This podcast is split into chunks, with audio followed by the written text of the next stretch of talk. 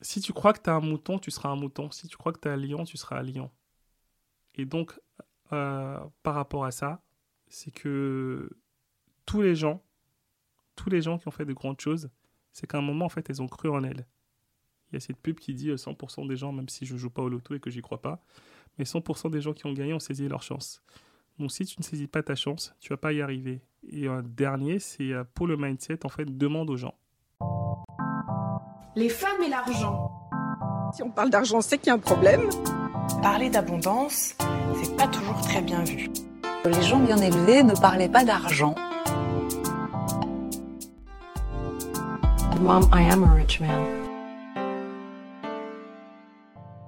Bonjour, bienvenue sur Vanessa Money Mindset pour un épisode bonus de la saison 2. Aujourd'hui, j'échange avec Steve et Raphaëline Mastagia. Ça a été l'opportunité pour moi de réunir autour de la même table plusieurs générations afin qu'un transfert de compétences et de savoir puisse se faire dans la générosité, la bonne humeur et l'émotion, comme souvent avec moi. J'espère que tu vas apprécier écouter cet échange comme j'ai apprécié le réaliser. Au plaisir Bonjour Steve, euh, je suis vraiment contente de te recevoir sur ce podcast, euh, l'homme au chapeau noir. Et euh, moi je vais dire l'homme noir au chapeau noir parce que toi-même tu sais chez nous, ouais, black man, le Renoir, le, le West Half, bref, non, l'homme noir au chapeau noir qui le porte avec dignité. merci beaucoup d'avoir accepté de venir sur mon podcast, Vanessa Money Mindset. je suis contente aussi d'accueillir Raphaëline, qui est ma stagiaire. Donc, j'ai euh, j'avais à cœur de faire euh, participer Raphaëline qui du coup est intéressée par le monde de l'influence parce que je pense que c'est important la transmission qu'elle mmh, puisse euh, savoir comment un podcast se crée de l'intérieur. Comme ça elle saura vraiment si ça lui plaît ou pas. Et c'est aussi ça la générosité offrir à d'autres ce que l'on aurait voulu avoir. Bah, merci à toi Vanessa. Je suis ravie d'être là parmi vous et de pouvoir participer à mon tout premier podcast du coup Ok, bah écoute, démarrons. Eh ben, écoute, c'est cool, premier podcast. Merci pour l'invitation. Bah, J'allais te dire, présente-toi, c'est ton moment pour parler. Steve, qui es-tu Que fais-tu Comment dire euh, bah Déjà, merci pour l'invitation. Je suis Steve Nkpenou, donc euh, je suis l'homme au chapeau noir. Euh, je suis expert en notoriété. Donc en fait, ma mission, c'est d'aider en fait des personnes à développer leur notoriété. Donc développer leur notoriété, c'est en fait c'est leur visibilité. Et ça passe par, euh, du coup, leur storytelling, comment bien se raconter, comment créer une émotion, en fait, avec des personnes avec qui on travaille, avec des personnes qu'on veut emmener euh, bah, dans notre univers, comment avoir une image qui va être percutante, donc une image de marque qui va être intéressante, percutante, parce qu'en fait, je suis persuadé que quand on a une belle image de marque, on développe beaucoup plus de clients, on développe beaucoup plus de business et on passe beaucoup mieux son message. Et ensuite, euh, bah, le troisième pan de ma méthode, c'est plutôt le réseau. Donc en fait, il y a plein de gens qui pensent qu'ils n'ont pas de réseau, mais euh, oui, il y a énormément de personnes qui ont le réseau. Donc moi, c'est de faire comprendre et d'aider les personnes à trouver leur réseau. Et ensuite, le réseau, ça passe par le réseau physique, ça passe par le réseau social, les réseaux sociaux. Et aussi, ça passe par les réseaux bah, presse, en fait, parce que le but, c'est d'amplifier le message à travers la presse aussi car plus on en parle à des millions de personnes, plus, euh, en tout cas, quand on fait quelque chose de concret, notre message, il, il apporte. Et euh, donc voilà, je suis expert en notoriété. Je suis aussi auteur, euh, auteur best-seller du livre qui s'appelle J'avais toutes les excuses aux éditions Duno. Qu'est-ce que je peux dire aussi? Je suis papa. Je, suis papa d'un petit garçon qui s'appelle Gabriel, qui a 3 ans, qui, qui, est l'amour de ma vie, qui est la personne la plus importante de ma vie. Et, euh, et puis après, je fais d'autres choses. J'ai une marque de vêtements. Enfin bon, on va pas parler de tout ça. J'ai d'autres business à côté. J'investis aussi dans l'immobilier. Mais, euh, mais ma fonction principale, c'est que je suis expert en autorité. C'est ce que j'adore en fait. En fait, on m'appelle l'homme derrière l'image des personnalités publiques. Moi, j'étais fan, tu vois. Après, il y a ce truc de, je pense que ça va être important que tu expliques à notre audience euh, ce que c'est. C'est un métier que l'on ne connaît pas, et moi, je me sens tellement dans la gratitude de voir un expert en notoriété nous expliquer en vrai ce qu'il fait. Mais pour ma part, tu vois, c'était pas vraiment ça qui m'a attiré chez toi. Euh, c'était ton côté humain, premièrement. On voit ton image, mais quand je t'ai parlé, j'ai senti une humanité. Et ton livre, parce qu'on est surtout là, moi en tout cas, j'avais surtout envie de parler de ton livre euh, en disant et de dire à mes abonnés qu'il faut qu'elles le lisent. Parce que en fait, je pense que euh, on est qui on est qui on a envie d'être. Mais pour savoir qui on a envie d'être, il faut pouvoir voir d'autres histoires. Et moi, quand j'ai lu ton livre, ça parle de handicap, parce que tu es aussi un homme handicapé Mm. et qui l'assume. Mm. C'est, je veux dire, rien que ça, c'est puissant comme, euh, comme, euh, comme mentorat, c'est-à-dire, enfin, comme idée, c'est de se dire que tu es expert en notoriété, mais aussi handicapé. Mm. Et l'un ne va pas sans l'autre. Et aussi un homme noir. Enfin, tu vois, les et, et, et derrière ton nom sont tellement pour moi même presque plus importants que de dire que ouais, tu, tu aides les gens à passer sur BFM. Bah en fait, j'ai ce que j'appelle la, la triple peine. Je suis noir, je suis immigré, je suis handicapé. Donc euh, j'aurais pu dire c'est c'est compliqué, c'est beaucoup, mais, euh, mais au contraire, ça a été euh, une détermination, euh, un facteur euh, pour pouvoir faire ce que je fais aujourd'hui.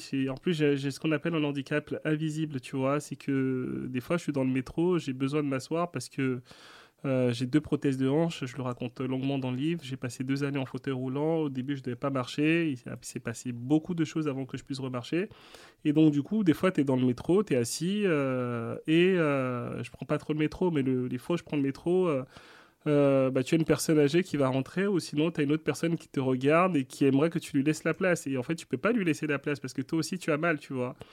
Et, euh, et des fois, tu, tu as des remarques. Et ce que j'adore, c'est que quand j'ai les remarques, je sors ma carte handicapée. Je dis, ben voilà, en fait, ne vous fiez pas aux apparences. euh, Mm. Je suis aussi handicapé, je suis très bien poli. Si je le fais pas, c'est que je ne peux pas le faire. Donc en fait, il y a plein de regards, mais pareil, tu vas te garer à une place handicapée. euh, on va te regarder. En plus, vu que tu es noir, tu vois, en fait, ils pensent que euh, tu respectes pas. En fait, dans l'imaginaire des personnes, ils se disent, oui, en fait, c'est un noir, il respecte pas, il va se mettre là. Donc j'ai eu des fois des remarques qui disaient ça. Et euh, moi, j'adore. J'adore voir le regard quand je leur montre ma carte et je fais bien. Je dis, tenez, prenez ma carte, prenez ma- mon passeport, lisez. C'est Ouais. bien moi. T'as pas tête. volé, t'as pas volé ton handicap. Exactement. Genre, non, mais c'est Ouais, vrai, c'est que si tu es là, c'est que toi aussi, tu as besoin de, de cette aide-là. Et le truc, c'est que des fois, les gens vont s'arrêter au fait que tu es noir et avoir des images en se disant que, bah oui, il est sûrement en train de frauder ou il est sûrement en train d'être irrespectueux. Et tu vois, après, moi, j'ai ce côté-là. Je suis pas en mode, oui, je vais faire un truc black owned, je me bats pour les noirs. Non, je suis juste une femme noire qui parle de nos histoires Mhm. et qui présente les choses à travers mon prisme. Et tu vois, là, par exemple, on parle de, de ton livre. Moi, j'ai retenu homme, j'ai retenu handicapé, j'ai retenu persévérance. Mais forcément, il a fallu un moment que tu expliques que oui, mais tout ça, c'est compliqué quand tu es noir. Parce qu'en fait, on voit pas ça directement, en fait. Et on te colle toutes les, toutes les associations euh, comme euh, euh, pas honnête ou euh, pas poli, ou tu vois. Oui, en fait, c'est les gens, les gens qui te connaissent pas qui, euh, qui ont ça. Et après, bah, quand ils te connaissent, ils se disent bah, oui, j'ai fait des erreurs, excusez-moi. Pour mon. Enfin, si j'ai subi le racisme, mais, euh, mais moi, après, les gens qui me connaissaient vraiment, ils se sont excusés de, de, ouais, de tout ce que. Tout ce qu'on ressent. Et puis dans le livre, c'est intéressant, c'est marrant. J'ai une personne qui m'avait écrit une page, mais vraiment une page pour s'excuser de. Il me dit, tu vois, en fait, j'ai lu ton livre et euh, je te connaissais pas. En fait, il me connaissait pas. Il a dit, j'ai vu euh, le livre, le titre, euh, la photo euh, dans le noir, ça m'a interpellé. J'ai acheté le livre à la Fnac et je l'ai lu. Et en fait, quand j'ai lu le livre, donc il, m'envoie un mail. Je fais peut-être que ça sera pas toi, peut-être que ça sera tes équipes, mais c'est moi qui ai lu le mail.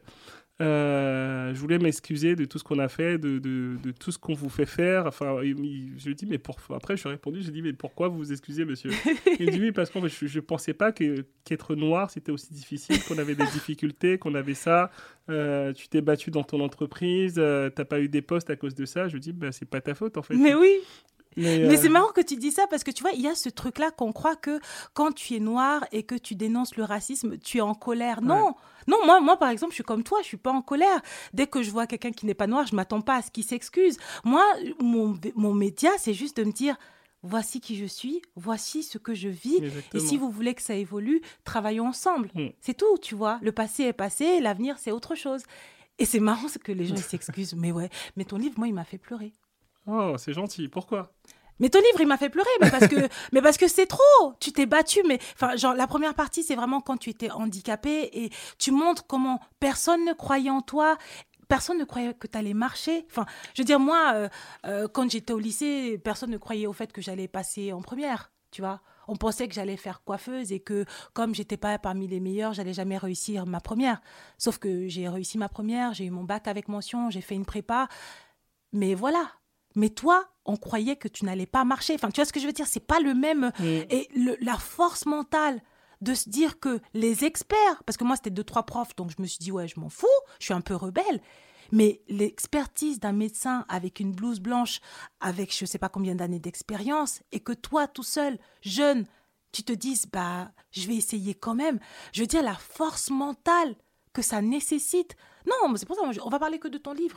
Il n'y a rien d'autre qui m'intéresse. Bah si, on peut parler d'autre chose. Bah si, dans mon livre, euh, bien sûr, enfin, après, c'est pas moi. Enfin, la seule personne qui croyait, c'était mon père et ma mère. Euh, et je pense que dans la vie, tu as besoin aussi d'avoir des gens après, c'est important de, croire en soi. Mais je pense que pour croire en soi, tu as besoin d'avoir des gens qui croient en toi, tu vois. Ça peut être ton père, ta mère, ton frère, ta, ta soeur, ou je sais pas, juste quelqu'un qui va te dire un message, qui va te, qui va te rebooster. Et en fait, heureusement que j'avais, euh, bah, en fait, déjà, en fait, quand, quand j'étais à l'hôpital et que à chaque fois qu'il y avait le diagnostic, euh, après, j'explique beaucoup plus dans le livre. Mon père, à chaque fois, il me disait Sors, je te rejoins. Il voulait pas que j'entende ce que les médecins disaient, tu vois. Et après, bah, le professeur Saya, la pitié salpêtrée, il a dit très vite, il n'a pas eu le temps de me faire sortir, qu'en fait, il a dit, vous marcherez plus jamais de votre vie. Et là, mon père lui dit, non, ça c'est votre réalité, c'est pas sa réalité, c'est pas vrai, tu vois. Et en fait, le fait de, qu'il le dise vraiment, qu'il, le pense, et au final, après, il m'a dit qu'en fait, il pensait que je marcherais pas, tu vois. Après, je lui ai posé la question quand, genre, 20 ans après, je lui ai dit, mais tu pensais vraiment que j'allais marcher? Euh, il me dit non, je pensais pas que tu allais marcher, mais en fait, moi, mon rôle de père, c'était de donner de l'espoir et que, en fait, quand tu as de l'espoir, tu feras tout pour pouvoir marcher. Donc, il fallait que je te donne ça. Et ma mère, c'était pareil, tu vois. En fait, ma mère, elle me disait euh, quand tu vas marcher, on va faire ci, on va faire ça. Et pareil, je lui malheureusement, elle est décédée, ma mère, il y a quelques mois. Et ma mère, quand je lui ai posé la question en disant mais tu croyais, elle me disait euh, par contre, elle, me disait mais moi, je croyais vraiment que tu marcher. Elle me disait au fond de moi, je croyais vraiment que tu allais le faire. Je pensais pas que ça allait prendre deux ans. Peut-être, je me disais, ça allait prendre trois, quatre, cinq, dix ans. Peut-être que tu allais être en avec des béquilles, mais je me disais que tu allais marcher, tu vois. Et euh, je sais plus pourquoi je te disais ça. Je te dis en fait, dans la vie, dans la confiance en soi, dans tout ce qu'il y a, c'est. Euh, il y a des gens qui doivent d'abord croire en toi pour te donner. C'est l'entourage, c'est les gens. Donc, euh, moi, ce que je retiens de ça, c'est vraiment bien s'entourer, d'avoir les bonnes personnes et euh, d'avoir les personnes qui vont pousser vers le haut. Et, et, le fait de voir aussi, tu vois, enfin, mes parents, ils ont, ils ont eu de l'argent après au Bénin. Mais quand, quand ils étaient beaucoup plus jeunes, euh, enfin mon père c'est le fils d'un pêcheur, il a ses frères et sœurs, euh, pareil, ils ont fait de la pêche et lui il a dit non, enfin moi je veux pas faire ça. Il a marché pendant des jours, il allait dans la capitale, euh, il, a fait des petits métiers, il a mis de côté petit à petit, il a, il a réussi à faire de grandes choses. Et ma mère c'était pareil, ma mère était orpheline très tôt à 12 ans et s'est occupée de ses trois sœurs à 12 ans. Euh, fille aînée, euh, s'occuper des, à 12 ans, s'occuper d'autres personnes, c'était compliqué, tu vois. Euh, donc en fait, il y a cette détermination et je pense que la chance que j'ai eue dans ma vie, c'est que fait, j'ai cette détermination et que moi, j'ai mon fils, il a 3 ans, j'ai hâte de voir ce qu'il va faire dans sa vie. Parce que tu vois, au-delà de l'aspect financier, tout ce que tu veux, le mindset que je lui apporte, c'est incroyable, tu vois. Enfin, moi, quand je vais, euh, je vais souvent, euh, bon, je vais pas dire le lieu parce que je vais pas dire où je vais. Je vais au parc, pas très loin d'ici, tu vois. Et, euh, et en fait, la dernière fois, il y avait un enfant de, de 9 ans. Mon fils, il a 3 ans, hein, de 9 ans, qui, il y avait un copain de mon fils qui, il jouait, un, je sais pas, c'est un truc mobile de train. Et donc, en fait, il jouait et tu as le petit qui vient, qui pousse le, le copain de mon fils, tu vois. Il a 9 ans, donc l'autre il pleure et mon fils il se lève, il se met devant lui, il le pousse. Mon fils il a 3 ans, enfin l'autre il fait 3 têtes de plus que lui. Et lui dit Tu lui fais pas ça, tu vois. Et euh, là je vois qu'en fait c'est. Euh, là je fais C'est chaud, il va se faire défoncer mon fils. Mais je suis en retrait, je le regarde et je l'observe, tu vois. Et en fait il avait tellement cette détermination, cette rage, que l'autre il lui a rien fait, il est parti. Ouais, et donc, c'est important d'inculquer ça. Et je pense que c'est depuis l'enfance qu'il faut inculquer des choses. Et après, tu vois, quand il fait des bêtises, moi, à chaque fois, je lui dis, tu vas t'excuser. Et quand il s'excuse pas, ben, je le sors du parc. Enfin, mm. j'arrive à doser, mais euh, c'est important de, donner cette confiance aux gens.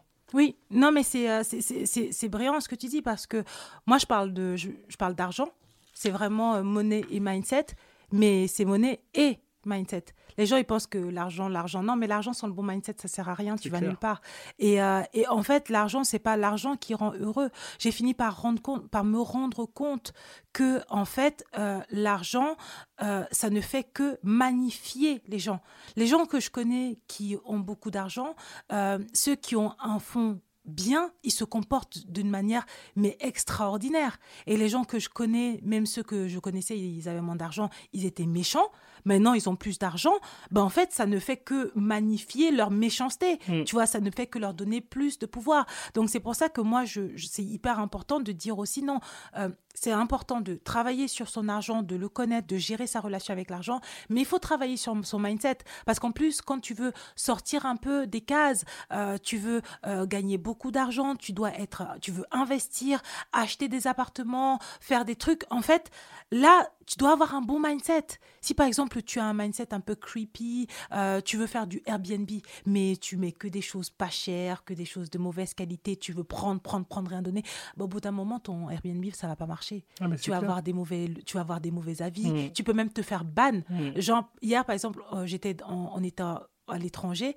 Et en fait euh, la, la personne avec qui j'étais me disait que oui mais euh, je connais une fille sur Airbnb. Elle son truc c'est qu'elle prend les cautions tu viens tu restes chez elle tu pars elle prend les cautions Ah ouais. je lui dis mais ça marche pas au bout d'un Ah moment non, elle dit bah oui mais c'est bizarre parce que je crois qu'elle s'est fait virer de Airbnb je lui dis non mais c'est pas bizarre c'est ça qui arrive ouais, quand tu as le mauvais mindset Exactement. donc tu crois que tu es investisseur Ouais. tu fais des mauvais coups ben, et tu, ouais, tu perds en fait.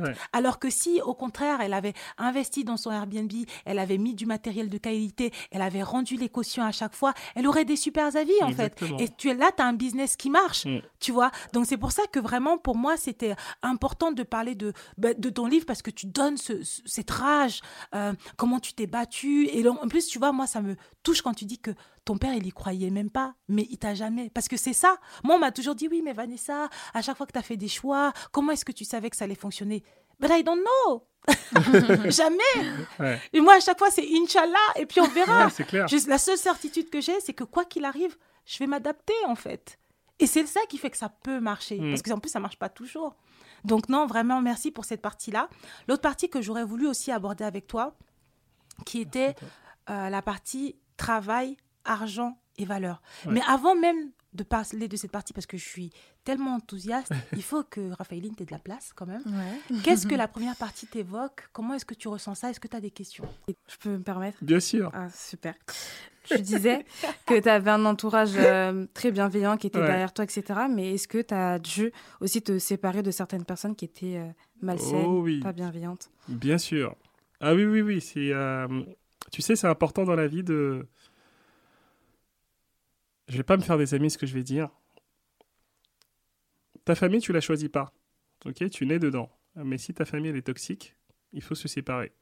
Après, ce que je dis, j'ai de la chance d'avoir une famille qui est bienveillante et euh, j'ai pas eu à le faire.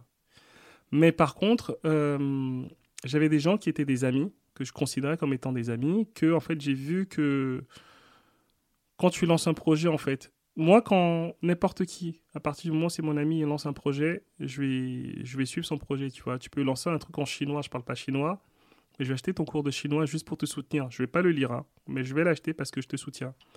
Et euh, j'ai de la chance de travailler dans l'influence. On me paye pour porter des choses, on me paye euh, ou on me donne beaucoup de, choses. Et, euh, et donc, j'ai des amis qui lançaient des business qui disaient Ouais, je vais te payer pour que tu mettes en avant sur mes réseaux sociaux. Jamais. J'ai toujours payé au prix fort. En plus, ils disaient Je te fais 10%. J'ai toujours payé au prix fort. Et en fait, pourquoi je te dis ça C'est que euh, ton entourage, ton ami doit être là pour toi, tu vois. Euh, Comme tu dois être là pour eux. Et donc, en fait, être là pour euh, les gens, ça ne veut pas dire gratter, ça ne veut pas dire je prends, c'est tu soutiens la personne à 1000%. Parce que, bah, en fait, la personne, elle a investi pour sortir, bah, je sais pas, quand tu sors une marque de vêtements, quand tu sors un produit, tu as investi, tu as sorti ton argent. Donc, c'est normal que bah, c'est normal que tu as un retour sur investissement. Sinon, euh, c'est du bénévolat, sinon tu veux donner aux gens. Et donc, c'est important aujourd'hui de te dire, OK, est-ce que les gens sont dans le même objectif, le même mindset que moi? Euh, On parlait tout le temps d'argent. En fait, l'argent, pour moi, c'est un accélérateur, exactement ce que tu disais, parce que quand tu es bon, tu es encore meilleur, et quand tu es mauvais, tu es, pire. Et je suis arrivé, enfin, je suis arrivé du Bénin, euh, je suis arrivé en France, j'ai passé une année en banlieue parisienne, et pour moi, c'était pas ce que je voulais avoir. Déjà, j'étais différent d'eux parce que je venais du Bénin. Après que j'ai passé euh, des temps à l'hôpital, euh, ils étaient en jogging, j'ai rien contre le jogging, mais moi j'étais en. Je raconte dans mon livre, ils m'appelaient le président, comment je m'habillais? J'avais une chemise, un pantalon. euh, Je déconnais avec eux, mais en fait, si tu veux, le mec il disait, ouais, on va vendre du shit, machin et tout. Je dis, ben en fait, moi, je... c'est quoi le risque? Je regarde toujours le risque. Ah, le risque, c'est que tu fasses une garde à vue parce que tu es mineur. Ok, c'est quoi l'autre risque? Le risque, c'est que tu as un casier judiciaire. C'est quoi l'autre risque Le risque, c'est que tu es en prison? Non, non, ma vie, c'est pas ça en fait. Parce que quand tu vas en prison, en fait, c'est pas que toi qui vas en prison. Si encore tu dis qu'ils disaient qu'ils allaient assumer. Euh, tout, en fait, tu, ramènes ta mère en prison. Parce qu'en fait, elle va, passer les, elle, va passer les, elle va passer une barrière, elle va venir en prison. Tu ramènes ton père en prison, tu vas les rendre malheureux, ils vont pleurer, tu vois. Et donc, moi, des gens qui étaient dans ce mindset-là, je traînais pas avec eux. Il y a d'autres personnes avec qui je traîne. Et en fait, euh, il y a d'autres personnes qui ont fait des choses extraordinaires aujourd'hui, tu vois, en fait, euh, que, j'ai vues. Parce qu'ils avaient ce mindset où on va travailler, on va réussir, on va réussir honnêtement. Et euh, ce que je peux te dire, c'est en fait, c'est que si toi, tu as ta vision, bah, ou tu évites les gens autour de toi, ou naturellement, ces personnes elles vont partir. J'étais directeur commercial euh, bah, chez Coach. Et quand je suis parti de chez Coach, euh, ce qui s'est passé, c'est que déjà, t'es noir, t'es noir. À l'époque, j'avais 28 ans, le plus jeune directeur commercial dans le luxe de toute l'Europe. Et euh, donc, forcément, les gens me connaissaient, tu vois. Il y avait des marques qui me contactaient pour que je travaille avec elles. Les gens me connaissaient. Forcément, quand les gens te connaissent, donc les gens t'invitent à des événements et tout, etc. Quand tu fais des soirées, les gens ils viennent chez toi. Quand t'appelles, les gens, enfin, il n'y a pas de problème. Le jour où je suis parti, euh, je prends mon téléphone, j'envoie un message en disant ouais, je vais faire une soirée chez moi et tout, euh, soirée de départ et tout. Je crois que tu as 20% des gens qui viennent. Tu vois? Et en fait, là, je me suis rendu compte qu'en fait, les gens, ils respectaient un statut et pas la personne qui était derrière. Et la plupart des gens, c'est ça, tu vois. Et pourquoi je dis ça, c'est que donc pendant un moment, j'ai pas eu de ces nouvelles-là. Et quand ces mêmes personnes ont vu que j'ai écrit un livre, m'ont vu passer dans des médias, elles sont revenues Ouais. comme des fleurs, m'envoient un message. J'ai pas changé de téléphone, hein, j'ai toujours le même téléphone. J'ai un nouveau, j'ai un autre numéro pour pour mes proches proches, mais j'ai j'ai quand même l'autre. Et elles m'ont dit ah comment ça va, nanana, j'ai vu que tu as passé ça et euh, j'ai même pas répondu. Non, mais c'est marrant.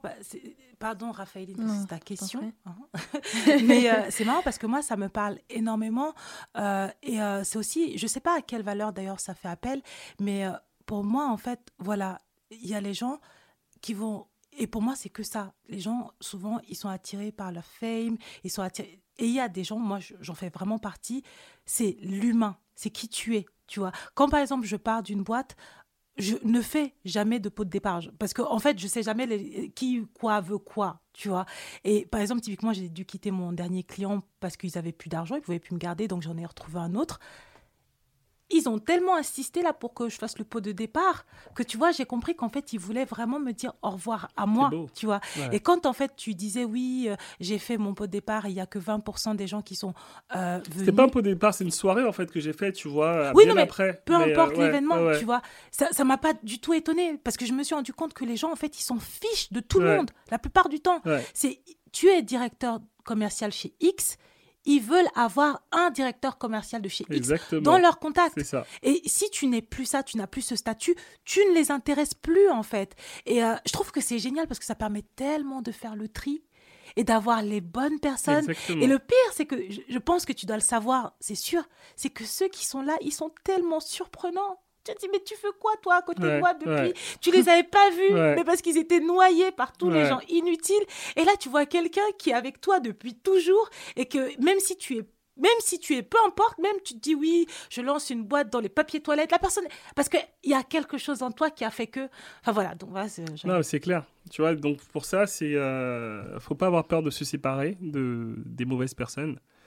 Et c'est dur, mais il faut pas le faire. Tu vois, moi, je, pareil, j'ai redit un truc. Il y a plein d'amis euh, que je voyais à un certain moment que je vois plus. C'est pas que j'ai pas envie de les voir. C'est. Alors ils, ils te disent t'as changé, tu vois. Oui, je dis oui, j'ai changé heureusement. Et en fait, dans, dans un an, je vais changer encore. Et dans dix ans, je vais changer. La personne que j'étais il y a 10 et à 20 ans, c'est pas la personne d'aujourd'hui. Et euh, bah, j'habite euh, rive gauche de Paris. J'habite dans un quartier où euh, c'est marrant quand. Mon fils, il est métis, il a des gros cheveux, tu vois. Enfin, il a des cheveux ondulés, tu le remarques. Et moi, je suis avec mon chapeau, je remarque. Je, je suis, le, seul noir dans, mon immeuble. Même dans mon quartier, je aussi. Même dans mon quartier, je suis le seul noir. Et, euh, donc tout le monde nous connaît, tu vois. Quand on, a préparé la rentrée des classes, j'étais le seul noir, c'était le seul métis. Et je dis ça dans le sens où, euh, mais j'ai fait le choix. En fait, j'ai fait le choix parce que je me suis dit, en fait, ok, ça va nous coûter très cher. Et en fait, mais j'ai fait le pari, en fait, on a fait le pari avec ma femme de faire ça parce que moi, je. Mes parents, en fait, mon grand-père, il disait à mon père, euh, tu dois faire plus que moi. Mes parents me disaient, tu dois faire plus que nous et vos enfants doivent faire plus que vous. Donc, du coup, en fait, moi, je suis dans une tradition, dans un truc où, ok, bah, eux, ils étaient au Bénin, moi, je suis arrivé en France. Mon fils, il est né ici. Euh, et bah, je, dois lui, je dois lui donner les conditions pour qu'elle aille beaucoup plus haut, tu vois. Et c'est- comme ça, en fait, que je vois la vie. Je comprends et c'est intéressant parce que c'est ton mindset, tu vois. Et je comprends. Et d'ailleurs, moi, je pense que dans mes auditrices, il y en a qui vont pas forcément être d'accord avec ça, tu vois. Mais je trouve ça chouette aussi que tu puisses t'exprimer pour qu'on puisse comprendre parce que c'est un choix de se dire que moi, j'ai choisi d'avoir un appartement dans l'une dans l'un des quartiers les plus chers de Paris pour me rapprocher des personnes les plus influentes pour pouvoir avancer. C'est marrant parce que moi j'ai fait la- le choix inverse. Je vivais à Versailles parce que je travaillais à Versailles et j'étais en couple. Ça s'est mal passé, donc je suis rentrée chez mes parents. Et quand j'ai dû acheter, j'ai acheté dans le 93. Et je me souviens d'ailleurs quand j'ai signé l'acte notarié, le notaire il voyait l'adresse de Versailles, il voyait où j'achetais, il me disait je comprends pas, vous êtes sûr? Je dis non mais oui, je suis certaine. Il dit non, vous pouvez pas quitter Versailles et aller vivre dans le 93 là-bas. Je lui dis oui mais là-bas quoi? Il me dit mais je voulais, je voyais qu'il voulait dire il y a que des racailles, tu vois. Je dis mais en fait euh, ces gens-là, pour moi c'est des humains Ah, bah, et en sûr. fait ils me ressemblent. J'avais vraiment besoin, Versailles, j'avais tellement souffert de l'exclusion, de, de ce sentiment de différenciation, d'être la seule noire tout le temps, que j'avais envie d'être dans un endroit où ah, c'est un peu la maison. Bon, je vais déménager, on est d'accord que bon, la maison, non, il y a des limites quand même, des fois c'est un peu compliqué. Et même là-bas, en fait, c'est là que je me suis rendu compte que euh, vous pouvez partager la culture, euh, avoir la culture en commun, mais en fait, j'ai compris qu'en fait, ma- mon mindset, il- a évolué. Je peux plus Exactement. tu vois, et même si on a des trucs en commun, on aime par exemple, je sais pas, le manioc, ben moi j'aime pas que le manioc, j'aime aussi le business, Mm. j'aime aussi le fitness. Et il faut que je, je sois Ouais. dans un endroit où il y a potentiellement du manioc, Ouais. mais aussi du business et aussi du fitness. Et c'est intéressant. Et euh, non, mais c'est exactement ce que je dis. Et moi, c'est pour ça que j'ai pris ce pari-là, tu vois. Et euh, je le conditionne, moi, mon fils, tu vois. Tous les jours, je lui dis. euh, c'est horrible ce que je lui dis, hein. Mais je dis ça pour le conditionner. En fait, je lui dis, il a les cheveux euh, frisés, c'est le seul qui a les cheveux comme ça. Je lui dis, t'as les plus beaux cheveux du monde. C'est pourquoi je dis ça? Parce que comme je sais qu'à l'école, il n'y aura que des gens qui auront des cheveux blancs comme ça, je lui dis Mhm. ça pour que dans sa tête, il se dise, il se dise et ça, ma femme, elle est là hein, quand je dis ça. hein. Elle entend, elle sait que, enfin, on en a parlé avant. Mais faut pas lui dire. En fait, elle sera jalouse de tes cheveux, mais faut pas lui dire. Mais en fait, elle sait que tu as les plus beaux cheveux. Donc, si tu as des gens comme maman qui te disent que tes cheveux ils sont pas beaux, là, tu peux leur dire qu'en fait, eux, leurs cheveux ils sont pires et que toi, tu les plus beaux cheveux du monde. Il y a très peu de personnes qui ont des cheveux aussi beaux que toi. C'est très rare. Et même papa, il est jaloux parce que papa, il a pas tes cheveux. Tu vois, les cheveux de papa, ils sont pas beaux. Mais les tiens sont beaux, mais faut pas le dire aussi. Parce que je sais que les enfants, ils sont méchants. Je sais que quand tu habites dans un quartier où, en fait, il- bah, c'est la personne différente, il va être vu différemment. Et je suis obligé de le conditionner, mais je le conditionne en disant, OK, j'ai des beaux cheveux, je vais être humble, je vais pas le dire. Mais si jamais on me dit ça, là, je vais attaquer. Tu vois, en fait, c'est des techniques que j'utilise pour pouvoir le conditionner. Wow. Et il a trois ans, il est petit encore. Et, et ça me fait mal de lui dire ça. Mm. Mais je sais, enfin, je l'ai vécu, moi, des trucs comme ça, tu vois. Et euh, moi, quand je, rentre, quand je suis arrivé du Bénin avec mon accent, on se moquait de moi et, euh, et je savais pas quoi dire et j'en ai souffert. Et donc, du coup, j'ai pas envie qu'il souffre de ça. Donc, du coup, je le conditionne pour qu'il sache quoi répondre à ça. Mais c'est magnifique parce que du coup, moi, j'ai- j'aime, même si après, ça dépend du message, euh, moi, j'aime le, le- l'idée parce que on en a besoin en fait. Surtout quand qu'on soit métis, qu'on soit noir, bon, sur, sûrement les caucasiens. Après, moi, je ne connais pas forcément bien leurs problèmes, donc je vais parler que de ce que je connais. Moi, j'ai tellement eu besoin quand j'étais petite qu'on me dise que je suis belle, en fait. Et quand tu es une femme noire, alléluia, il y a eu Beyoncé, Rihanna, ok, tu vois.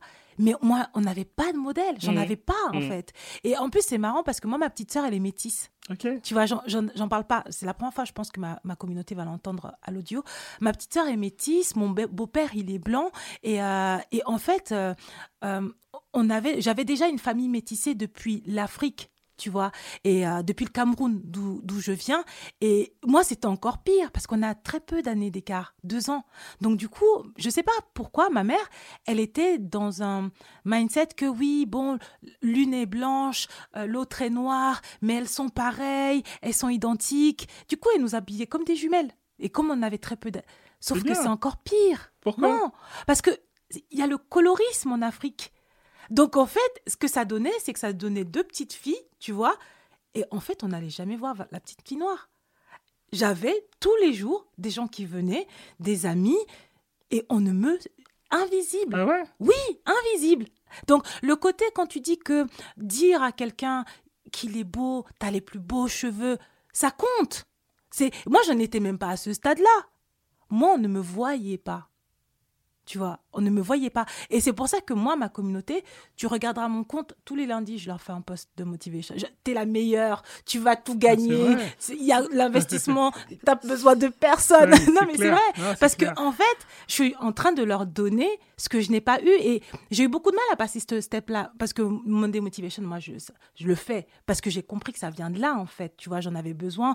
On m'a pas dit que j'avais des beaux cheveux, on m'a pas dit que j'étais belle, on m'a même rien dit d'ailleurs, tu vois. Donc, je me suis créé aussi un mindset hyper strong, mais après, pour avancer, j'ai besoin de me dire ça. Mm. Et en fait, au début, j'ai lancé ce jeu, un post. J'ai vu, ça prend. Un autre. Ça prend. Et là, le lundi, je fais leur faire des stories. T'es la plus belle. Tu, tu mérites. Tu vois. Et les likes. Et là, je me suis dit, ouais, en fait, on en a besoin. Parce que il y en a tellement peu de parents. Je parle même pas des papas, parce que c'est encore autre chose, qui vont prendre le temps de dire à leur enfant, mais t'es le plus beau. Tes cheveux sont les plus beaux. Et moi, je m'en fous même que tu dises ou faut pas le dire. Dis-le. Non, parce que je veux pas de la suffisance. Je veux pas qu'il Ah croie oui. qu'il est meilleur que les autres. Tu vois ce que je veux dire? J'ai pas envie Oui, de ça. L'humilité, c'est compliqué. C'est pour ça que je, je- il faut que je dose pour que C'est compliqué. Savoir ta valeur. Et si jamais les gens ne savent pas, tu, le, tu les remets à leur place. Et c'est ce que je lui apprends, tu vois. Et en fait, c'est marrant parce que je vois tout ce qu'il fait. Pareil avec la nounou, la dernière fois, je- il était en train de parler. Et la nounou dit un truc et il lui dit calmement Chut, je suis en train de parler. Tu attends que je finisse. Tu vois, c'est des trucs comme. En fait, je lui parle comme un adulte. Et je lui explique les choses. Parce que pareil, moi, quand je suis en train de parler et qu'il vient me parler, je lui dis deux secondes, je suis en train de parler, laisse-moi finir. Quand les gens y parlent, et j'explique, je suis toujours dans le. Mais ça, c'est parce que. Je te disais tout à l'heure, il a une vie que j'aurais aimé avoir. J'étais très heureux hein, dans mon enfant, je vais pas dire le contraire. Mais en fait, je suis en train, je crée une vie à mon enfant que moi j'aurais aimé avoir. Euh, et mes parents ont sûrement créé une vie pour moi que eux ils auraient aimé avoir. Et peut-être que lui il créera une vie pour lui que lui il aurait aimé avoir, tu vois. Et euh, c'est ta mère, elle a fait de son mieux en vous habillant de la même façon, mais après, voilà, peut-être qu'elle n'a pas su réagir par rapport à ce qui se passait. Mais je pense que c'est important de. Quand on parlait d'argent, enfin là, on va parler d'argent. L'argent, c'est important aussi pour ça, tu vois. L'argent, c'est important parce que euh, ça te permet de. Justement, ça te permet de, créer des expériences, ça te permet de faire des choses. euh, que, euh, bah, que tu peux pas faire. En fait, je dis pas qu'il faut avoir de l'argent pour avoir des Ferrari, des machins, des trucs. Tu sais quoi? J'ai eu une Porsche. Après, c'est pas une Ferrari, j'ai eu une Porsche dans ma vie, tu vois. Et je pensais que je serais hyper heureux quand j'allais avoir une Porsche. Oui, franchement, j'étais heureux. J'étais fier, j'ai fait le tour pendant longtemps. Et après, c'est passé. Et après, c'est passé, tu vois. Là où j'étais le plus heureux, par contre, c'est quand euh, ouais, j'ai mes potes à l'époque euh, qui venaient chez moi et qu'on faisait des grosses bouffes, qu'on sortait, qu'on rigolait, qu'on passait des moments ensemble, que ma famille venait chez moi le dimanche et que moi je suis le plus petit et je disais euh, je suis le plus petit mais ouais là j'ai envoyé là tu vois. ouais, c'était ces moments-là, tu vois. Mais oui, mais parce que les gens pensent que c'est le matériel. Ouais. C'est pas le matériel qui. Après, moi, j'aime pas trop promettre le bonheur ou quoi qu'est-ce, même si, in fine, c'est ça à la fin. Parce que moi, mon taf, c'est d'essayer de les rendre le plus riches possible, clairement. Tu vois, c'est pas. bien. Je suis Chacun pas en train de truc. faire l'apologie de la pauvreté ou quoi qu'est-ce, sans, sans non plus basculer dans le capitalisme extrême. C'est, tu peux t'enrichir avec tes valeurs, faire du bon business. Euh, si ton truc, c'est le développement durable, c'est faire des investissements qui respectent euh, les normes d'ISR, tu vois, ou ESG, c'est possible, tu vois. Mais l'argent, c'est hyper important pour ça. Et en fait, ça te permet d'avoir, in fine, ce que j'ai compris qui compte le plus, c'est des moments de qualité. Exactement. Et en plus, j'irai encore plus loin quand tu dis que euh, l'argent c'est important de pour avoir des moments de qualité, c'est que pour moi, en tout cas, l'argent, ça te sauve. J'avais des problèmes de confiance en moi, j'avais des problèmes d'estime de moi, mais parce que je me suis concentrée sur augmenter mes revenus et mes compétences, parce qu'il y a ce côté aussi compétence, il faut que tu aies de la valeur à apporter au monde, ben ça m'a aidé à travailler tout le reste. J'ai pris des coachs business, j'ai pris des coachs pour avoir euh, euh, la prise de parole en public, euh, j'ai pris, maintenant j'ai une stagiaire, je travaille avec une freelance qui m'aide parfois sur l'orthographe, j'ai payé ChatGPT, tu vois ce que je veux dire? C'est-à-dire que parce que en fait, je suis self-suffisante financièrement, ben en fait, ça, ça me permet de combler tous les manquements potentiellement humains en fait. Et c'est ça aussi qui est important de dire que l'argent, ça t'apporte ça. Et même quand moi, mon business a été fragilisé plusieurs fois parce que j'ai perdu plein de choses, ben, c'est parce que j'avais de l'argent que j'ai pu réinvestir. Ah, mais je suis totalement d'accord. Je, je, vais rebondir sur ce que tu dis. Pour moi, c'est clair, c'est important. C'est pas ce que je dis, tu vois. Moi, dans ma. Il y a, je vais dire beaucoup de choses là. Dans, dans, dans ce que je fais, euh, l'argent, c'est important, mais c'est le mindset qu'il y a derrière. Euh, j'ai lancé une boîte, je le dis dans très peu de podcasts que je vais dire, j'ai lancé une boîte, j'avais Black Hat Paris, tu vois, en fait, on a fait jusqu'à 2 millions d'euros de chiffre d'affaires. On s'est retrouvé en fait en 2020, confinement, où on a fermé des points de vente, où ça a été compliqué. Et, euh, et en fait, c'était ce qui était important, c'est qu'à un moment, quand c'était compliqué, je me suis dit, OK, qu'est-ce que je fais maintenant? Est-ce que je reprends encore de zéro? Ou est-ce que je vais dans le salariat? En 2020, c'était une question que je me suis posée, tu vois. Et euh, je me suis concentré dans ce que je faisais le plus et que j'aimais le plus dans l'entreprise. Qu'est-ce que je fais aujourd'hui? C'est développer la notoriété de la marque. Et je me suis dit, je vais le faire pour d'autres personnes. Pourquoi? Parce qu'en fait, quand tu vas développer la notoriété de la marque, en fait, tu vas être connu et peu importe ce que tu fais, tu as tellement développé ton branding, ton histoire, ton réseau que bah, peu importe ce que tu vas faire, bah, ça va marcher parce que tu as déjà un nom, tu as une personne. Les gens te suivent. Les gens te suivent, tu vois. Et c'est pour ça que c'est important de développer une communauté, de développer ça. Et en fait, et là, c'est là où j'ai eu un sens en disant, bah moi, ma mission, c'est d'aider un million de personnes en fait à développer ça parce que je vois ce que ça a apporté. Euh, au début, tu n'as pas, pas l'argent, mais si tu as l'idée que l'idée, tu la travailles, bah forcément, bah, ça va commencer à intéresser des personnes. Si tu la travailles bien, tu la transformes, tu la matérialises et que tu as un truc différenciant, ça va aider des personnes. Si c'est différenciant et que tu as un réseau, donc en fait, si tu veux, tu vas aller toucher des personnes, tu vas grandir, tu vas grandir. Donc c'est clair que sur ça, l'argent est important. Et puis en fait, l'argent aussi, ça permet... Euh, de, de, faire beaucoup de choses. Moi, aujourd'hui, dans, dans, dans, ma vie, j'ai une injection. Toutes les semaines, ça coûte 1 million de francs CFA, ça coûte 1500 euros. Et donc, en fait, tous les mercredis, j'ai cette injection. Parce que si j'ai pas ça, ben, je peux pas marcher. Enfin, je peux marcher, mais avec des douleurs.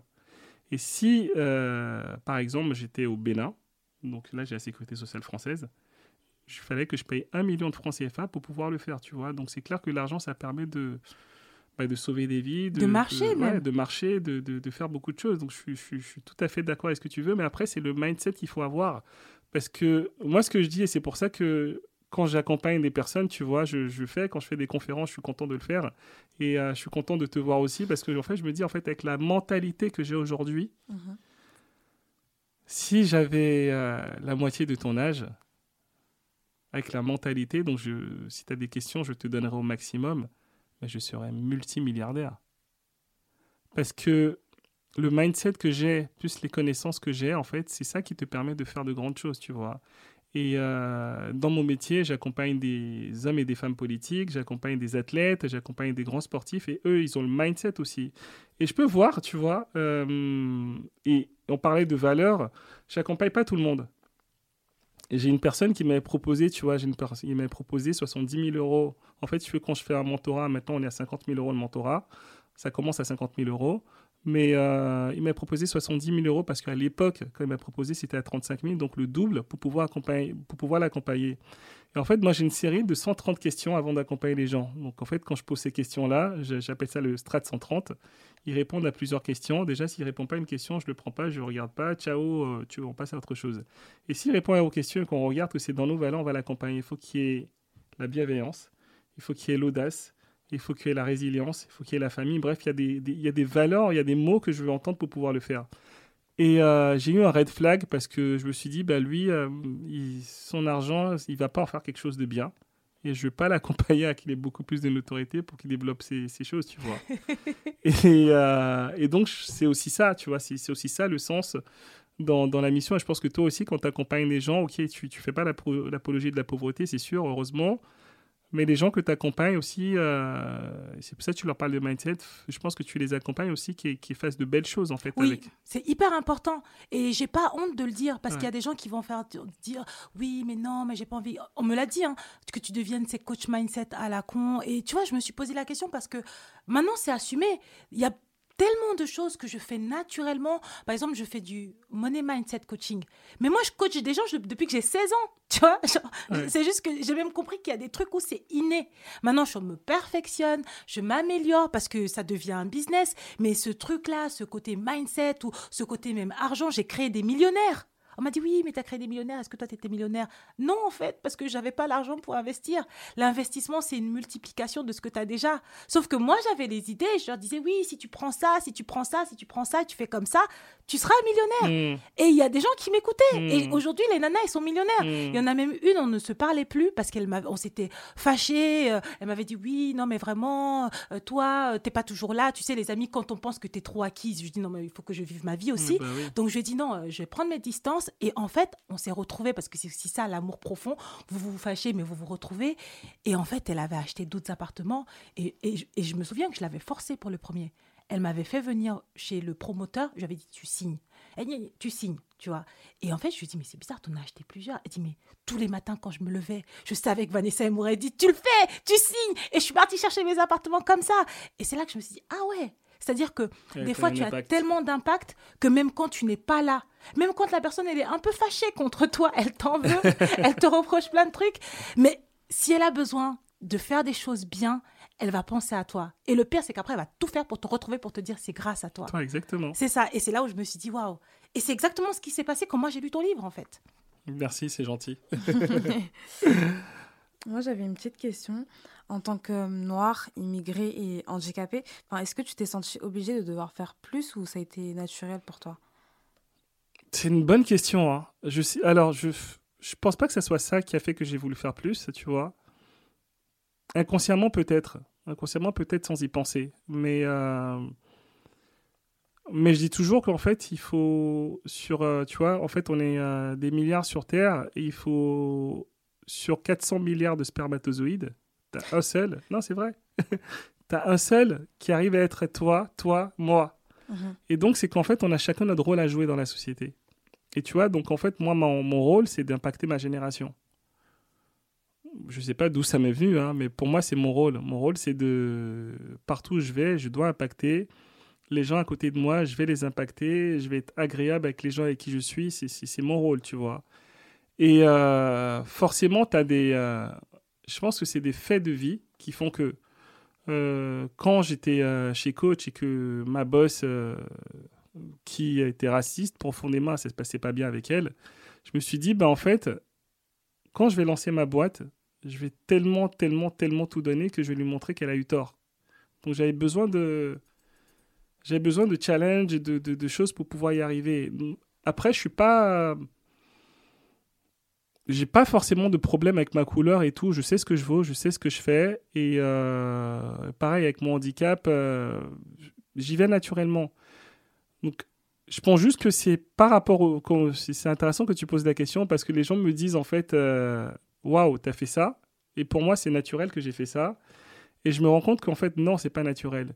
Mais tu vois, je te parlais tout à l'heure de Aïcha. Aïcha, c'est une, une, cliente que j'accompagne en, en mastermind. Euh, elle n'avait pas de réseaux sociaux, elle n'avait rien du tout. Elle a eu 36 abonnés. Euh, on, a travaillé son storytelling, son branding, son image, le réseau, tout le reste. Elle a fait, euh, elle est noire aussi, tu vois. C'est une femme, elle est noire. elle a fait trois, trois clients, tu vois, en, trois semaines. Et là, elle va coacher des gens dans le TEDx. Et je lui ai dit, je lui ai dit, mais en fait, tu te rends compte ou pas, Isha Là, on est en train de faire le, truc. À partir du moment où tu as, appliqué la stratégie, en trois semaines, tu as ça comme résultat. Elle me dit, en fait, si tu veux, c'était ça m'a frappé ce qu'elle m'a dit. Elle m'a dit, en fait, si tu veux, le fait de t'écouter toutes les semaines, le fait que tu me parles toutes les semaines et le fait de voir tout ce que tu réalises, mais j'avais pas le choix que de faire ça. Et tu vois, en fait, pour moi, c'est ça la finalité. C'est que je pense qu'au-delà de la couleur, au-delà de ça, c'est le fait d'avoir des rôles modèles, au fait d'avoir des personnes qui font des choses qui te poussent en fait à aller beaucoup plus loin. Et moi, ces rôles modèles-là, c'était mes parents. C'est une chance, les parents. Mm. Parce que moi, je sais que par exemple, euh, j'avais rien. Quand on était petit, on n'avait pas d'argent. Mais ma mère, c'est une guerrière. Et euh, pourtant, elle avait, plein de, elle avait plein de croyances limitantes. Mais je l'ai tellement vue sur d'autres sujets, n'écouter personne, que je me suis rendu compte que je suis un copier-coller, en fait. Et en fait, après, la seule personne avec qui je m'affrontais, c'était elle. Mais j'étais un copier-coller de elle qui luttait contre elle, tu vois. Et, et, et, donc, du coup, je comprends quand tu dis que les parents, euh, c'est vraiment une chance d'avoir des parents et je pense même que c'est ça qui différencie les gens qui viennent de la pauvreté, de la misère, qui restent, et des gens qui viennent de la pauvreté, de la misère, qui s'en sortent. Mm. C'est qu'il y a un truc dans les parents, même si tu dois finir par te, battre contre eux, qui te transmettent, qui fait que tu vas lutter contre l'environnement de base, le terreau de base, et tu vas aller chercher pour pouvoir monter plus haut. Exactement. Et puis après, si tu n'as pas les bons parents, euh, bah tu, tu, vas chercher sur Google des, des, des, des business, enfin des rôles modèles qui, qui vont t'accompagner. Mais je suis, je suis tout à fait d'accord, tu vois. Et, euh, moi, ma mère, elle est partie à, et ça, moi, c'est une autre motivation que j'ai encore aujourd'hui, tu vois. Ma mère, elle est partie a huit mois, euh, elle est décédée il y a huit mois, et maintenant, je ne sais pas pourquoi. Enfin, ma mère, elle a fait énormément de choses en Afrique. Tu vois, en fait, quand, quand on l'a enterrée, bah, déjà l'église elle était pleine et il y avait du monde qui était dehors jusqu'à la rue. C'était incroyable, j'avais jamais vu ça. Et euh, apparemment elle a, elle a, euh, adopté plus de 50 personnes, tu vois. Si, enfin bref, elle a fait des choses de dingue. Et euh, aujourd'hui, je suis dans un délire où j'ai envie d'aller en Afrique. C'est pas forcément vivre en Afrique, hein, mais j'ai envie d'investir et faire des choses en Afrique. Et j'y pensais pas forcément parce que j'étais dans ma zone de confort ici, dans ce que je faisais, tu vois. Et je pense que c'est aussi un truc, euh, parce qu'en fait, à un moment, j'avais dit que je le ferais. Et c'est un truc pour lui rendre hommage que, qui fait que j'ai envie d'investir de, encore là-bas. Et c'est, euh, Au Bénin? Ouais, au Bénin, euh, en Afrique de l'Ouest, ouais. Je vais commencer par le Bénin, après ça serait ailleurs, tu vois. j'en parlais en off d'un truc que je vais faire à la rentrée. Je, te, je, parlerai je vous en parlerai en off. Mais, euh, mais ouais, c'est une motivation supplémentaire pour pouvoir le faire. Donc je pense que en fait, c'est des motivations. Et vu que ma mère, en fait, elle a réalisé des grandes choses dans sa vie, je me suis dit, euh, la seule façon de lui rendre hommage, c'est de faire encore mieux qu'elle. Donc du coup, euh, moi j'avais une autre question par rapport au, à ton livre, qui était le travail et euh, les valeurs. Donc, on en a parlé un peu tout à l'heure, mais j'aurais voulu que tu nous, en parles un peu plus parce que c'est quelque chose que, que je trouve on ne, le dit pas assez euh, en France parce que j'ai l'impression qu'on a peur, c'est de, de, de se battre pour avoir un travail qui respecte ses valeurs. Tu vois, toi, tu n'as pas hésité à démissionner. Et tu as fait des erreurs d'ailleurs. La première fois que tu as démissionné, ce n'était pas bien de démissionner comme ça. Je l'ai lu et moi j'aimais que tu le reconnaisses. Euh, et que du coup, quand tu es parti, après tu as négocié des ruptures conventionnelles. Et euh, il y, a deux, y a deux sens là-dessous. C'est-à-dire le premier sens, je suis dans un environnement professionnel qui ne me convient pas, j'ai le courage de partir. Ça, c'est fort en fait. Et deuxièmement, euh, je suis dans un, environnement qui ne me convient pas, j'ai le courage de partir pour aller dans un environnement qui me convient. Deuxième niveau. Et il y a le je suis dans un environnement qui me convient, ça ne me convient plus, je repars en fait. Tu vois. VS, c'était bien, c'est devenu toxique, mais si je pars, ma vie est finie. C'était bien, c'est devenu toxique, mais si je pars, je fais si je reste, je fais un burn-out finalement c'est nul, mais j'ai pas le choix, j'ai trop besoin de ce CDI, donc je vais pas partir, et moi aussi je vais devenir mauvaise. Tu vois, il y a plein d'autres options. Euh, en fait, je vais pas me faire des amis dans ce que je vais, dire là, mais le salariat est une prison. Mentale. Ouais, le salariat est une prison en fait. C'est euh, quelqu'un qui. Euh, j'ai des salariés. Hein. Mais je, mais, je leur je dis. Couperai au ouais, non, non, non, non, non, coupe pas. Ça, ça, faut le dire. Je leur dis aussi à mes salariés. Je dis en fait, le salariat est une prison en fait, et les jeux ils vous emprisonnent pour que vous vivez leur rêve. Et, euh, et mes équipes, je leur dis, là, vous êtes en train de vivre mon rêve. Je suis pas d'accord avec toi. Attends, attends. Ils vivent mon rêve, mais ils participent parce qu'en fait, ils savent que ce que je vais faire, c'est gros, c'est grand, et ça va impacter, et donc du coup, ils se reconnaissent dedans. Mais c'est pas leur rêve à la base à eux, quand ils sont venus. Pourquoi je te dis ça? Pour moi, le salariat, comment je le vois? Le salariat, je le vois comme un moyen d'avoir un apport, d'acheter un appartement, d'acheter 10 appartements, d'acheter 20, 20 appartements, d'avoir une liberté et de partir vivre ses rêves. Pour moi, ça sert que à ça le salariat. Mais justement, c'est pour ça que moi, je pense que je ne suis pas d'accord avec toi parce que j'entends ça. Mais le truc, c'est que je pense qu'il y a les gens qui sont faits pour l'entrepreneuriat. C'est vrai. vivre ses rêves. C'est vrai. Et il y a des gens, c'est pas leur truc. C'est vrai. Tu vois, il y a des gens pour eux, ce qu'ils veulent juste, c'est être avec leurs proches, être au chaud, en sécurité, prendre le moins de risques possible. Et tu leur offres ça, tu leur offres même peut-être plus la possibilité, alors que c'était même pas pour ça qu'ils avaient signé, de faire un truc encore plus grand, sans prendre tous ces risques. Parce que l'entrepreneuriat, c'est dur en fait. C'est très Il y a un dur. moment, tu tombes, tu te dis, mais tu vas mourir. Mais tous les jours, c'est des montagnes. C'est ça. Et, et le truc, c'est que c'est pour ça que, tu vois, moi, quand j'entends les gens génial. qui disent, oui, non, non, non. Si, l'entrepreneuriat, c'est génial. Pour toi. Moi, c'est entreprendre ou mourir. Mais oui, mais c'est ça. Parce que je- là, hier, j'avais une discussion et les gens qui me disaient, oui, est-ce que tout le monde peut être entrepreneur Non, non, non, tout le monde, Moi, tout le ne peut mais pas. Non, en fait, pour être vraiment entrepreneur, il faut avoir une part de folie. Pour moi, vraiment. C'est-à-dire qu'il y a des moments, pour avoir, il faut vraiment avoir une part de folie parce qu'il y a des moments, ton business va tellement mal. Tu es tellement inconfortable. Tu te demandes comment est-ce que ça va se passer le lendemain. Que s'il n'y a pas cette part de folie qui fait que quoi qu'il advienne, tu ne lâches pas, c'est vraiment au dernier, dernier, dernier moment, quand il reste la dernière boîte de thon, que tu dis je vais aller chercher de la sécurité. Là, tu es un entrepreneur. Mais ça, il y a, il y a personne qui peut. Tu vois Mais- ce que je dis Très oui, peu. mais regarde en Afrique ce qui se passe. En Afrique, t'as les- t'as la maman, t'as la grand-mère et tout, elle a sa petite boutique, là, elle vend son, son, son lait devant. Tu vois, t'as la dame qui va vendre le riz. euh, Tout le monde est entrepreneur en Afrique. Hein. Mais parce qu'ils n'ont pas le choix, je pense. Ah bah oui, mais en C'est fait, pas pareil. Ouais, parce qu'en fait, là, qu'est-ce qui se passe en Europe? Qu'est-ce qui se passe en France? Oui, t'as le choix, t'as la sécurité sociale, t'as le machin, t'as le truc, euh, t'as le syndicat là qui va pleurer parce qu'en fait, il n'y a pas un truc. Enfin, moi, ça m'énerve ces gens-là. Je vais pas me faire des amis, mais, Mais non, mais pas le moi je me suis dit, en fait, moi j'étais dans... Je me suis dit, il va, il- en fait, il va, il va se fâcher avec tous les gens dans le podcast. C'est- non, mais c'est pas, c'est pas grave. J'assume ce que je dis. Non, mais mais je pourquoi- je dis ça, c'est que c'est- t'as raison. Tout le monde n'est pas fait pour être euh, entrepreneur. C'est vrai. Tout le monde n'est pas fait pour être salarié. Mais moi, ce que je dis aux gens, c'est quelle est ta mission de vie? Pourquoi tu es venu dans ce monde Mais il y en a, ils ont même pas de mission Ah de bah vie. voilà, bah voilà, et c'est pour ça que ces personnes-là doivent travailler sur leur mission de vie en disant ok pourquoi je suis venu? Est-ce que je suis venu pour faire la bonne pour un mec et jusqu'à la fin de ma vie en fait mourir? Parce qu'il y en a qui vont s'enfermer en disant oui je suis marié nanana. Non, est-ce que je suis venu pour être l'esclave de mes enfants jusqu'à la fin? Non, en fait tu es tu, tu es père, tu es ou tu es mère, tu es femme. Tu es, euh, euh, je sais pas, toi, ton prénom, tu es euh, le salarié de telle boîte. En fait, il y a plein d'étapes. Et la vie, c'est des étapes, tu vois.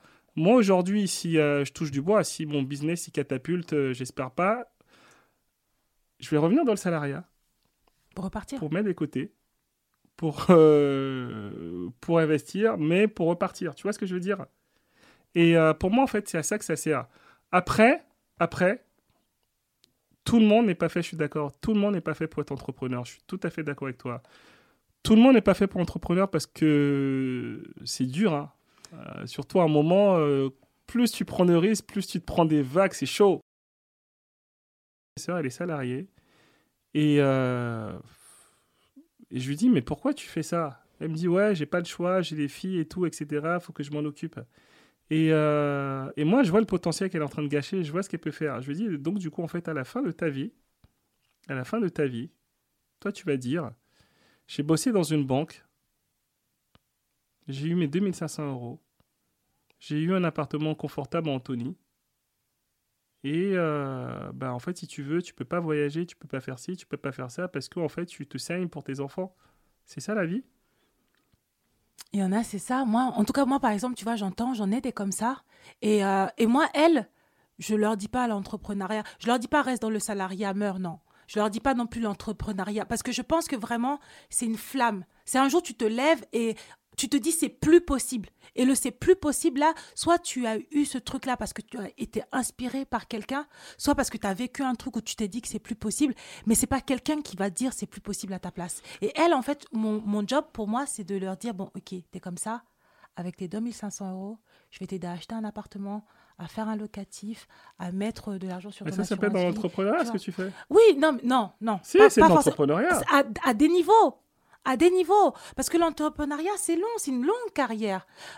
investir comme ça là, déjà il faut avoir de la trésorerie. J'ai des épisodes qui vont sortir avec un conseiller pro. Ok, mais, mais à partir du moment où tu as un appart, tu as deux apparts, tu as trois apparts, tu es en train de gérer un business parce qu'en fait, tu as des Oui. gens qui viennent, c'est des clients qui viennent, qui sortent. On c'est- est d'accord. c'est- Donc, du coup, c'est l'entrepreneuriat. oui, oui, non, mais c'est oui, c'est c'est l'entrepreneuriat. non, mais ça, on est d'accord. Mais oui, c'est peut-être même les transformer en entrepreneurs. C'est ça. C'est ah, d'accord, c'est c'est là que tu vois. Oui, peut-être, tu vois. Mais c'est-à-dire que c'est leur parler un langage, tu vois, qui va faire qu'elles peuvent le comprendre. Et elles n'ont pas le ouais, j'ai la responsabilité des gens. Parce que quand on dit entrepreneur, on voit tout de suite aller chercher des clients, avoir un comptable. Tu vois ce que je veux dire? Alors que non, l'entrepreneuriat, ça peut aussi être Ouais. euh, j'ai des apparts, j'ai des mais C'est ça. Et en fait, et moi, c'est même pas, c'est pas une question d'argent, c'est une question d'épanouissement dans la vie, tu vois. Euh, donc ça passe par, ok, elles, ont des appartements. Moi, quand je dis, ok, il y a d'autres personnes, elles peuvent faire d'autres choses. Tu peux faire une activité qui va être un hobby pour toi, qui va pas te rapporter de l'argent, mais en fait, tu as besoin d'être épanoui dans ta vie. Parce que sinon, en fait, si tu veux, quand tu n'apprends pas, euh, tu meurs. Oui.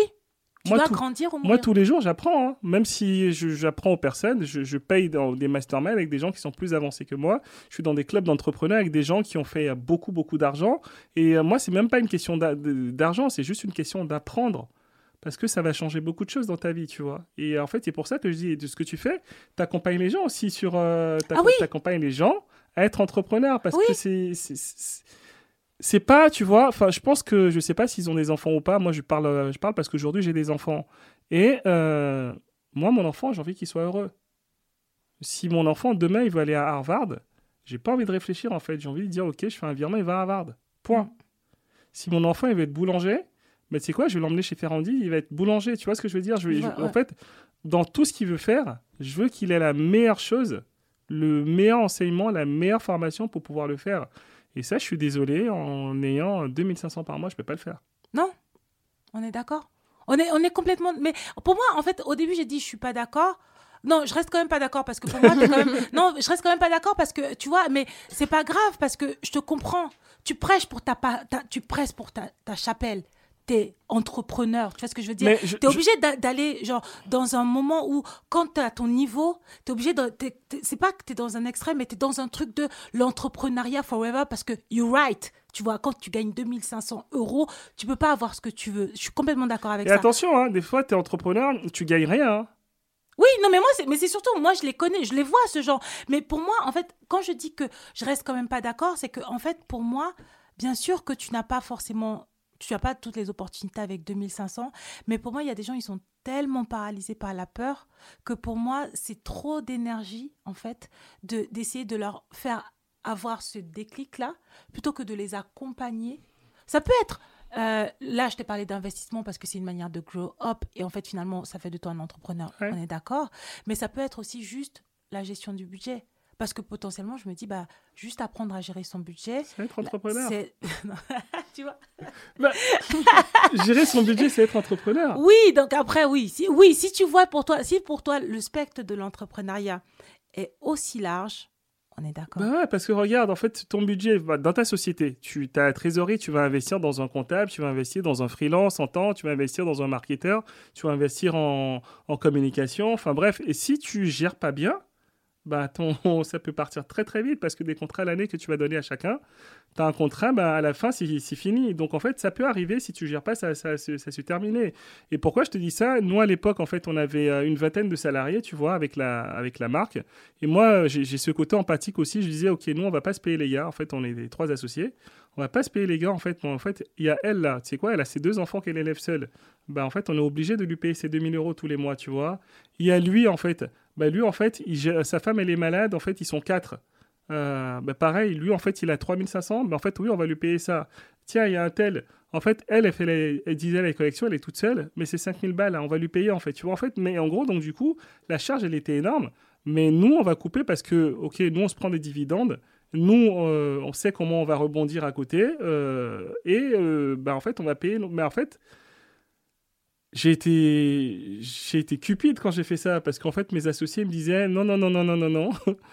on vire un tel, un tel, un tel, un tel, et nous on continue à se payer parce qu'en fait, si on a fait ça, nous on doit se payer avant de faire les, avant de payer les autres. À la Et moi, je disais non, on va laisser passer, on va laisser passer l'orage, et quand ça va revenir, bon, on va se repayer des gros salaires, les gars, tu vois.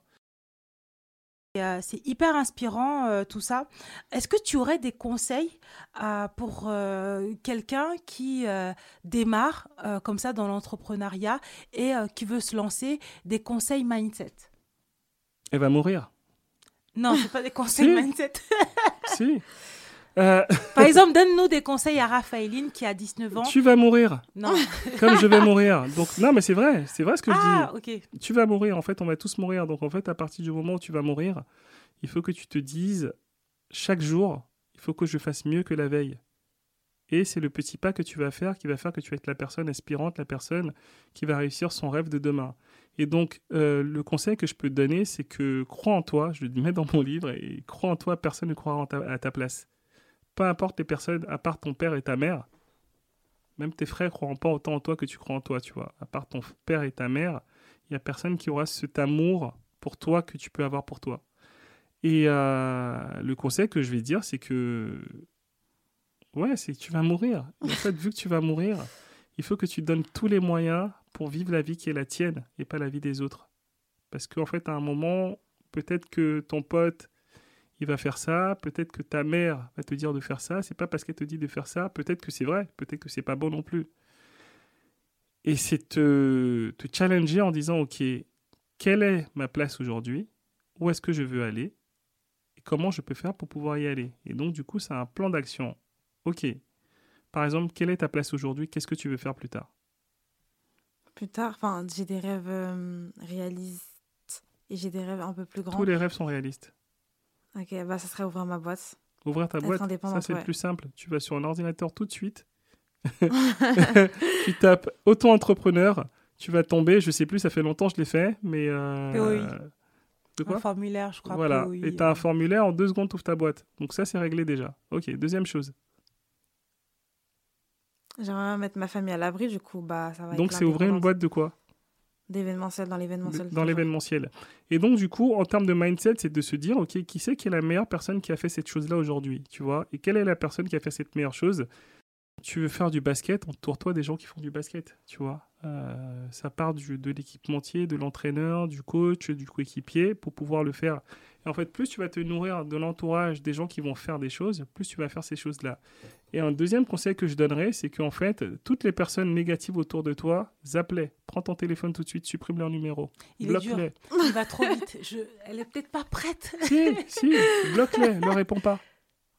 Bloque-les. Ou sinon, elles t'appellent. Si tu veux pas les bloquer, laisse. Mais décroche pas. Une fois, deux fois, trois fois après, un moment, elles t'appelleront plus. Trois. Troisième chose que je peux dire en, con- en conseil mindset, c'est euh, si tu crois que tu as un mouton, tu seras un mouton. Si tu crois que tu as un lion, tu seras un lion. Et donc, euh, par rapport à ça, c'est que tous les gens, tous les gens qui ont fait de grandes choses, c'est qu'à un moment, en fait, elles ont cru en elles.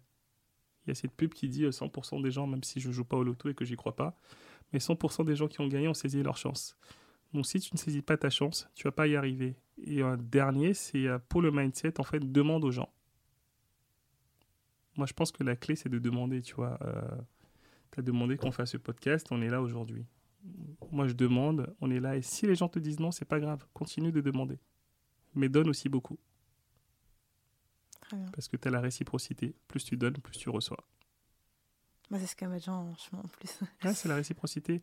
Tu donnes, il y a des choses qui arrivent, tu vois. Il y a des, euh, moi, je sais que dans mon livre, je raconte, ma tante, je à un moment Les de 10 ma euros. vie, ouais, euh, tu vois, j'étais en galère, mais j'avais même pas un euro. J'avais même pas un euro pour vivre ma vie. J'étais un zombie, je marchais. Elle m'a donné 10 euros. J'ai été euh, acheter des pâtes et des œufs. J'ai mangé ça pendant un mois. Et à un moment, euh, je vais pas dire le montant que. Tu lui as donné beaucoup ouais, d'argent. je lui ai donné énormément d'argent quand je gagnais. Je suis allé, je lui ai donné une enveloppe. Elle était là et elle en revenait pas. Moi, j'ai pleuré. Hein. Je te dis, j'ai pleuré en lisant son livre. Je lui ai C'est pas donné, une des- blague, ouais, moi. je lui ai donné des mois de salaire. Parce que j'avais la possibilité de lui donner ça, tu vois. Et jamais elle aurait imaginé. Et après, en fait, ses enfants, parce qu'elle ne sait pas lire, ma tante, euh, ses enfants ont lu mon livre et donc, du coup, ils savaient que c'était elle.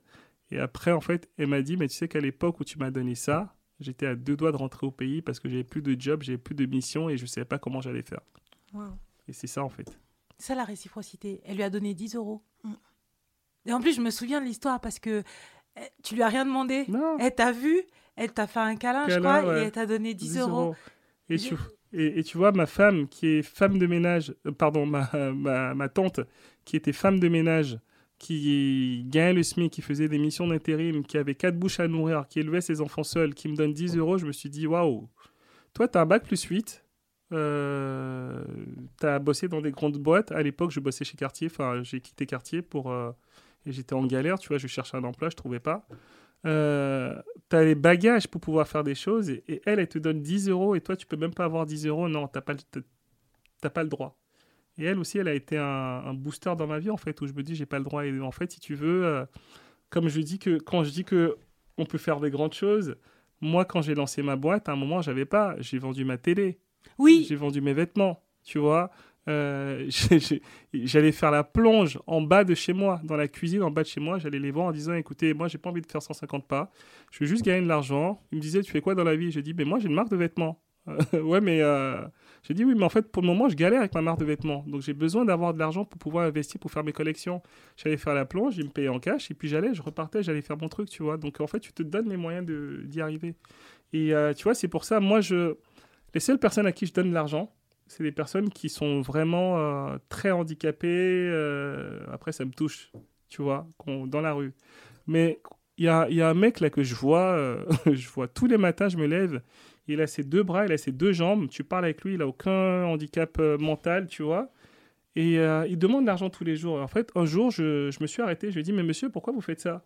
Il me dit, oui, tu comprends, c'est compliqué, j'ai perdu mon emploi, et donc du coup, depuis, je ne retrouve pas, je me trouve à la rue. Je lui dit, mais en fait, j'ai dit, la journée que vous passez là, j'ai dit, on vous donne combien d'argent? Parce que moi, je, je suis très curieux, je pose des questions aux gens. On vous donne combien d'argent par jour à peu près? Il voulait pas me dire. J'ai dit, non, mais dites-moi. Si vous me dites, je vais vous donner deux fois l'argent. Combien on vous donne pour, euh, pour voir euh, J'allais pas lui donner, hein, c'était pour voir euh, où est-ce qu'il allait aller. Il me dit, j'étais choqué, il me dit qu'il se fait au moins 46 euros par jour. Ouais. Et donc j'ai tenu ma promesse, je lui ai donné 100 euros. Et donc du coup j'ai dit, vous savez ce que vous allez faire avec ces 100 euros-là? Vous allez à la FNAC, vous allez chercher un livre dans un domaine... Non mais c'est vrai. Dans un domaine dans lequel vous êtes bon, et en fait, ou dans le domaine dans lequel vous aimeriez être bon, et vous allez le lire. Parce qu'en fait, le temps que les gens vous passez à regarder les gens, vous avez mieux fait de lire votre livre toute la journée. Et ça, ça va vous ouvrir des voies pour pouvoir aller beaucoup plus loin. Un jour, je suis arrivé, il n'était plus là. il, était, il est allé acheter le livre et il l'avait lu. Et il a créé une boîte. J'aimerais bien le rencontrer, ce monsieur, il n'était plus là. Et je pense que tu vois, c'est ça, ça fait partie du mindset. C'est qu'en fait, il y a plein de gens qui te disent que tu peux pas rêver grand. Et si tu peux rêver grand, tous les rêves sont réalisables.